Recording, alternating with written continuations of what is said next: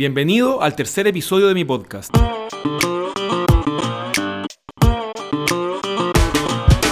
Aquí vamos a conversar sobre todas las estrategias, tácticas y herramientas para desarrollar tu marca y crear un negocio aprovechando las ventajas que nos ofrece Internet. En esta ocasión vamos a conversar sobre cómo los emprendedores controlan el riesgo. Este episodio es presentado por Canal Online. ¿Qué es Canal Online? Canal Online es mi agencia de marketing digital, especializada en adquisición de clientes para empresas de nichos difíciles y en desarrollo de marca personal para emprendedores, artistas, influencers, líderes de opinión y todos aquellos que quieren convertirse en uno de ellos. Así que si estás decidido a poner el crecimiento de tu negocio sobre ruedas, dirígete ahora a gabrielroitman.com slash canal online para conocer qué podemos hacer por ti y ponerte en contacto con nosotros. Ok, vamos de lleno al tema de hoy cómo los emprendedores controlan el riesgo. Me pareció que es un tema interesante porque la percepción de riesgo es el culpable número uno de que personas que tienen una idea y quieren emprender finalmente no lo hagan. Ahora te voy a comentar particularmente sobre cuatro cosas que hacen los emprendedores para controlar su riesgo y que tú también puedes hacer. No son estrategias financieras complejas, sino que son reglas de sentido común que puedes apuntar en tu aplicación de notas para revisarla antes de empezar tu siguiente proyecto. Antes de profundizar en estas cuatro cosas, Tienes que saber que los emprendedores definimos el riesgo de una forma completamente distinta al resto de las personas. Si reúnes a 100 personas que quieren emprender pero aún no se animan a empezar y les preguntas qué los está deteniendo, probablemente cerca de 90 te van a responder que es su aversión al riesgo. Sin embargo, si reúnes a 100 emprendedores en una sala y les preguntas su nivel de aversión al riesgo, te vas a encontrar desde emprendedores que se consideran muy agresivos en lo que se refiere a tomar riesgos, otros que se van a definir como moderados y el resto que se van a considerar personas muy conservadoras, es decir, con un alto nivel de aversión al riesgo. ¿Cómo puede ser? Lo que pasa es que están hablando de cosas distintas. Cuando el primer grupo de personas habla de riesgo, normalmente se está refiriendo a la probabilidad de fracasar. De esta forma, cuando dicen que son aversos al riesgo, en realidad están diciendo que tienen miedo al fracaso. Cuando los emprendedores hablan de riesgo, se están refiriendo a la pérdida económica potencial en caso de fracasar. Esta es una diferencia sutil, pero importantísima. Para el primer grupo de personas, el solo hecho de fracasar les supone un costo altísimo, tanto como para decidirse a no intentarlo.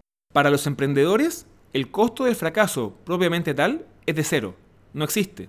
Y las diferencias entre los distintos emprendedores van a estar dadas por cuánto dinero están dispuestos a invertir mientras la probabilidad de fracaso siga siendo alta. De esta forma, un emprendedor agresivo va a estar dispuesto a invertir mucho dinero desde el comienzo incluso antes de tener certeza de que su idea es un negocio rentable.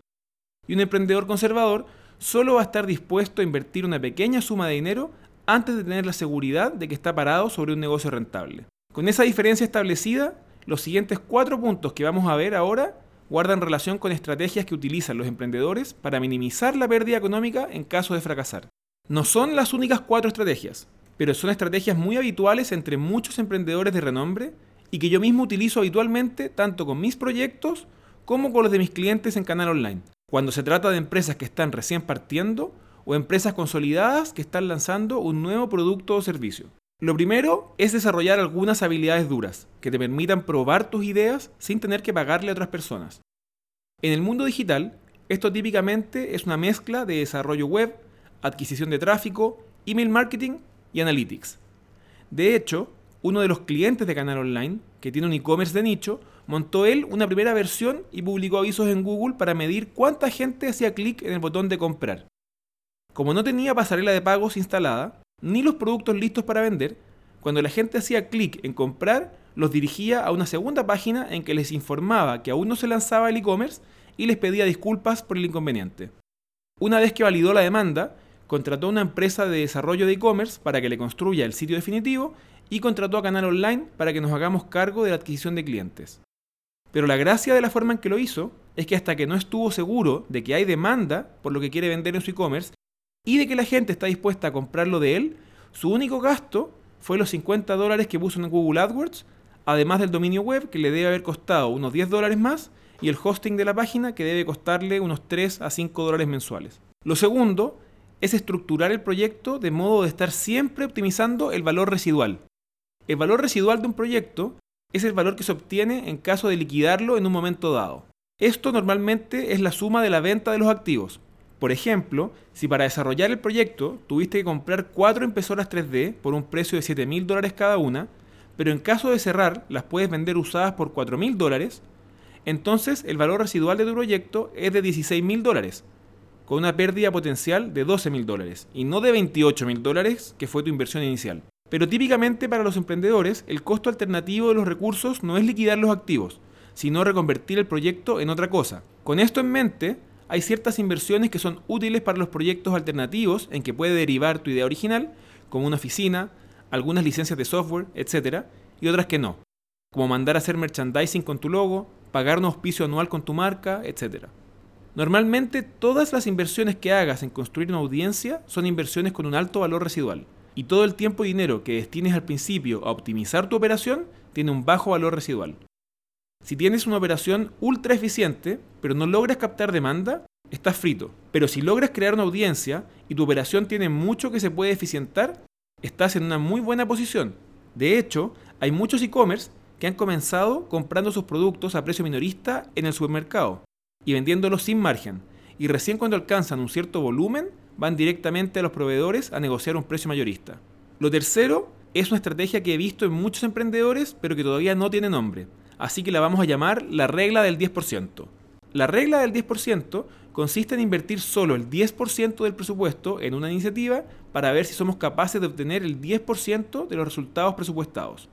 Si el resultado es negativo, puedes analizar qué fue lo que ocurrió y volver a probar te quedan todavía nueve intentos. Además, esta regla nos inhibe de invertir en iniciativas que no podamos abordar con solo el 10% del presupuesto. De esta forma, si tu presupuesto de marketing para un proyecto es de 10 mil dólares y aparecer en el periódico en una página completa te cuesta 5 mil dólares, no hay nada que pensar, está fuera de tu presupuesto. O mejor dicho, lo puedes hacer, pero es demasiado riesgoso. Finalmente, algo que tienes que hacer sí o sí es implementar tan pronto como te sea posible algún mecanismo de feedback. No solo el feedback pasivo que obtienes a través de Analytics, sino feedback activo. Tienes que permitir que la gente te envíe su feedback. Y no solo permitirlo, tienes que pedirlo. Si estás en un proyecto nuevo, lo que no quieres que te ocurra es darte cuenta de que estás perdiendo tu tiempo y dinero cuando ya has invertido mucho. Es mucho mejor detectarlo lo antes posible para alcanzar a adaptarte antes de agotar tus recursos. Es por eso que desde el primer episodio del podcast que he estado invitándote a enviarme tu feedback por el canal que más te acomode, sea el formulario de mi sitio web, mis redes sociales o iTunes. Esta semana pasamos ya las 200 descargas del podcast y se sumaron a la audiencia personas de Francia, Australia, Guatemala y Honduras. Además, el podcast quedó disponible también para escuchar en Spotify, así que si lo prefieres, puedes buscar mi nombre en el buscador de Spotify o escribir gabrielroitman.com slash Spotify en tu navegador y eso te va a abrir Spotify directamente a la sección del podcast para que escuches los episodios que ya están publicados y sigas al programa para que no te pierdas los siguientes episodios. Me encantaría saber desde dónde me escuchas tú, en qué país estás, qué aplicación estás usando y si lo haces mientras manejas, mientras vas al gimnasio o en otro momento. Escríbeme para contarme cuál es tu caso. Puedes enviarme un mensaje por Facebook Messenger directamente desde mi fanpage anda a gabrielreutmann.com slash Facebook y haz clic en el botón que dice enviar mensaje. Yo lo voy a recibir inmediatamente en mi móvil y te voy a responder apenas pueda. Para el siguiente episodio del podcast me estoy debatiendo sobre si hacerlo sobre cómo crear tu propio sitio web o cómo crear tu audiencia en distintas redes sociales. Dejé una encuesta en Twitter para que me puedas compartir qué prefieres tú. Para que la puedas responder fácilmente hice un link que te lleva directamente al tweet con la encuesta solo tienes que dirigirte a gabrielreutman.com slash encuesta. Hasta la próxima.